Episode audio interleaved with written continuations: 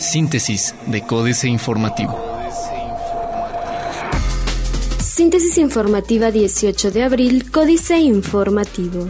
Códice Informativo. En Corregidora aprueban reforma que prohibirá anuncios con propaganda político-electoral. En sesión de Cabildo y vía nominal quedó aprobada la reforma al reglamento de anuncios en Corregidora, el cual contempla prohibir la pinta, colocación, fijación o instalación en bardas, muros y fachadas de todo tipo de anuncios de carácter político. El reglamento incluye toda la propaganda política o electoral, incluso aquella que simplemente contenga imágenes, logotipos, expresiones gráficas o mensajes de esta naturaleza. Por instalación del puente peatonal de Antea habrá cierres parciales a la circulación.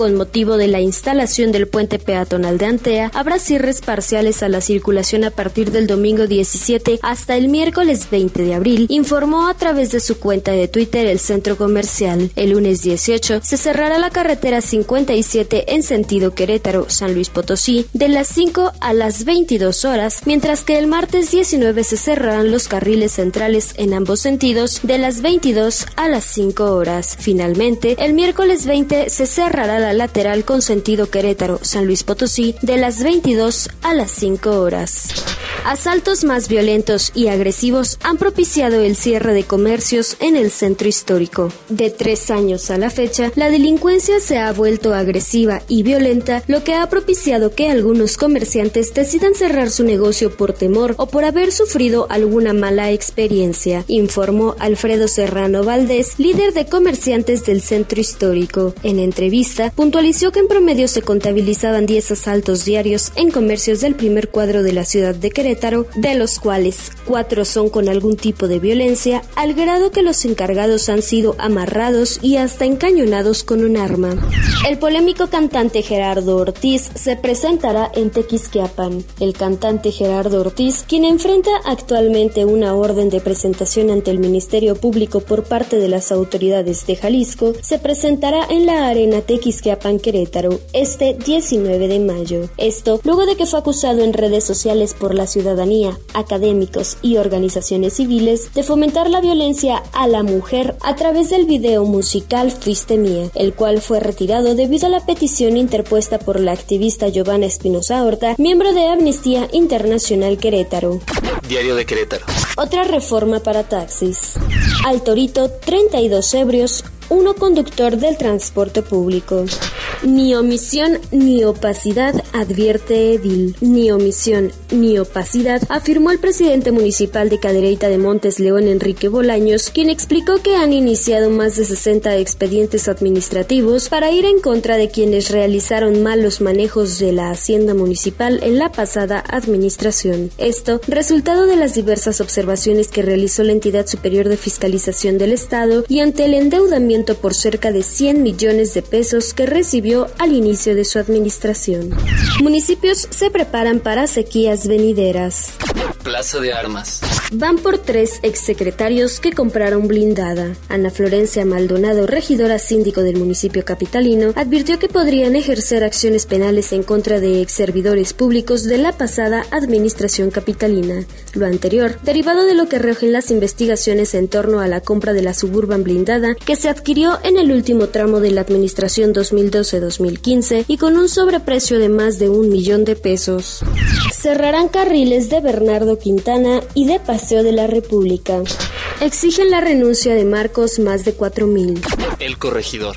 Alistan dientes para la ESVE. Eric Salas, presidente de la mesa directiva de la 58 legislatura de Querétaro, detalló que ya viene la iniciativa para darle dientes a la entidad superior de fiscalización del Estado a fin de evitar el desvío de recursos públicos, por lo cual los diputados en conjunto con el Ejecutivo implementarán una reforma anticorrupción.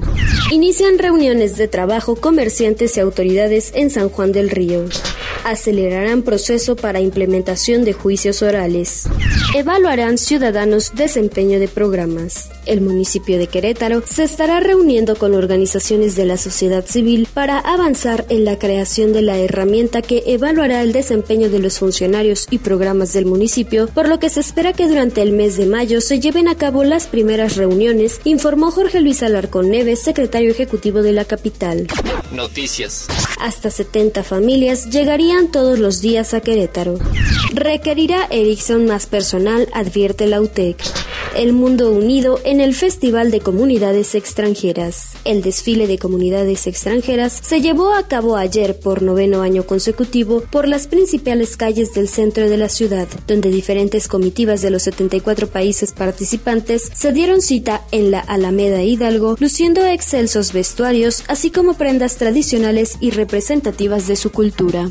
Reforma deben al SAT 43% de los municipios. El 43% de los municipios del país le debe al Servicio de Administración Tributaria. De acuerdo con una revisión de las listas del fisco de contribuyentes incumplidos, 1.060 municipios en México tienen adeudos en firme con el fisco. Reforma publicó en septiembre del año pasado que en las listas había 249 municipios morosos, por lo que en casi siete meses el número de ayuntamientos deudores creció 325%. Garantiza IMSS tope de 25 salarios mínimos en pensión. Suma Profeproa 1.226 millones. ETESA empresa vinculada al exdirigente magisterial y diputado federal Bernardo Quesada, está entre las compañías que se han visto beneficiadas con el Profeproa, el rescate que por cerca de 1.226.4 millones de pesos ha operado el gobierno federal a través del Banco del Ahorro Nacional y Servicios Financieros Bansefi. Esta compañía, con razón social, ediciones, tratados y equipos SADCB ETESA, propiedad de Héctor Peredo, suegro de Quesada, logró colocar miles de créditos entre los maestros agremiados al CENTE, los cuales se volvieron impagables para los docentes por las altas tasas de interés cobradas. Arranca campaña para constituyente. A partir de hoy, la ciudad está en campaña. Ahora, para elegir a 60 de los 100 integrantes que elaborarán su primera constitución política, bardas, pendones, volantes, eventos masivos y un promedio de 144 spots diarios en radio y televisión bombardearán a los capitalinos durante los próximos 45 días la jornada.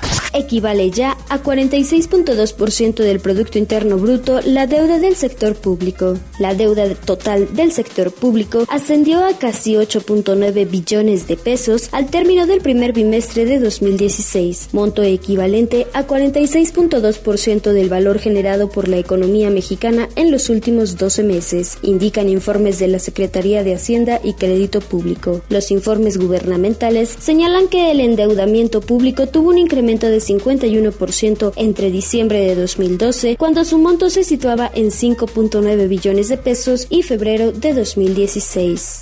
Productores no logran acuerdo para congelar el bombeo de petróleo aumentó 10.1% en dos años el acceso a los servicios financieros. Excelsior. Carstens. Se evitó daño económico, destaca coordinación con Pemex.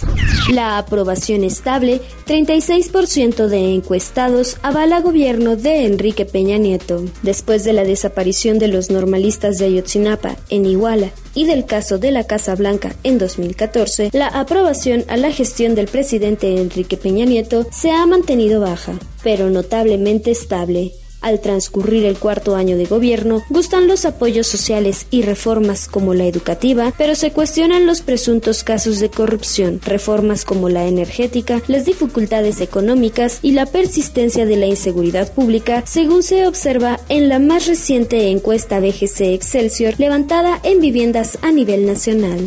México paga 1.713 millones de dólares al Fondo Monetario Internacional. La Comisión Anual por mantener disponible la línea de crédito flexible que tiene contratada México con el Fondo Monetario Internacional, equivalente a 66.473 millones de dólares, costó 225 millones de dólares el año pasado, informó el Banco de México en sus estados financieros dictaminados de 2015, refirió que el monto correspondió a la Comisión Anual de la Renovación de la línea de crédito flexible que se descontó del saldo de las reservas internacionales del país. Prevén pago de Pemex para 80% de empresas. Internacional. Riesgo de crédito de Brasil cae tras votación en favor de impugnar a Rousseff. Corte analiza medidas de Obama. Operativos de apoyo se refuerzan en zonas afectadas por terremoto en Ecuador. Otros medios.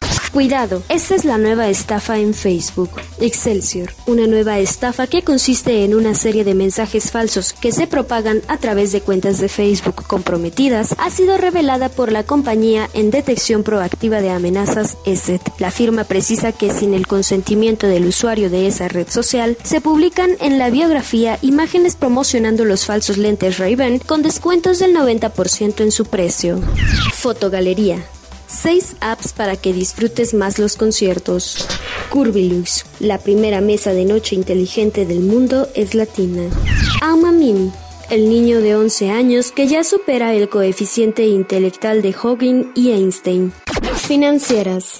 Dinero soltero, millonario y con futuro, Enrique Galván Ochoa. En un país de primer mundo sería algo normal, pero tratándose de México, resulta excepcional que un alto funcionario acepte revelar públicamente la cuantía de su patrimonio y sus relaciones de negocios, sin estar obligado por la ley a hacerlo, atendiendo la invitación de organizaciones civiles. El jefe de gobierno Miguel Ángel Mancera ha presentado a la luz del día la información requerida por el 3 de 3.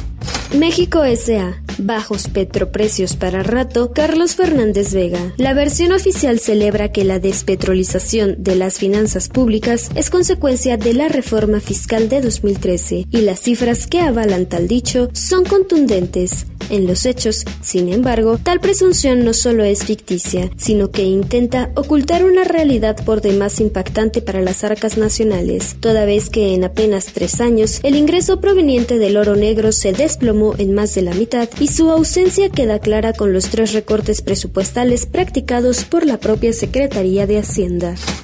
Capitanes. Mario Vela Berrondo, el capitán de Seguros Monterrey, inicia su tercer año al frente de la Asociación Mexicana de Instituciones de Seguros AMIS, que esta semana realiza su convención. Estas empresas siguen teniendo el reto de aumentar la penetración de seguros, que apenas llega a 2% del Producto Interno Bruto. Políticas. Langosta y frijol Jaque Mate, Sergio Sarmiento. Allá en los años 60 las familias de Puerto Nuevo recibían a los visitantes diciendo, aquí somos muy pobres, lo único que podemos ofrecerle es langosta.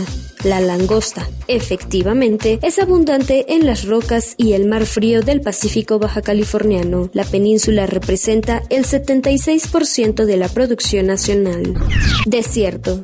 Denis Dresser. Una película necesaria, una película imprescindible, una película hecha para el momento y que lo refleja de manera dolorosa, potente, magistral. El drama humano de los migrantes y quienes los odian, más allá de las cifras, más allá de análisis académicos, más allá de la retórica política. El antimexicanismo retratado en Desierto de Jonás Cuarón. Porque hoy, en la visión de Donald Trump y sus millones de seguidores, Estados Unidos es una sociedad asediada. John Kerry y el golpe de Estado venezolano, el informe Oppenheimer, Andrés Oppenheimer. Cuando le pregunté al secretario de Estado de Estados Unidos, John Kerry, en una entrevista si el presidente de Venezuela, Nicolás Maduro, ha llevado a cabo un golpe de Estado al negarse a acatar las leyes de la Asamblea Nacional controlada por la oposición, el alto funcionario no mordió el anzuelo. Kerry me dijo, yo no voy a categorizarlo. No uso etiquetas. Antes de analizar si Kerry debería haber respondido con un contundente sí, veamos su respuesta completa. Síntesis de Códice Informativo.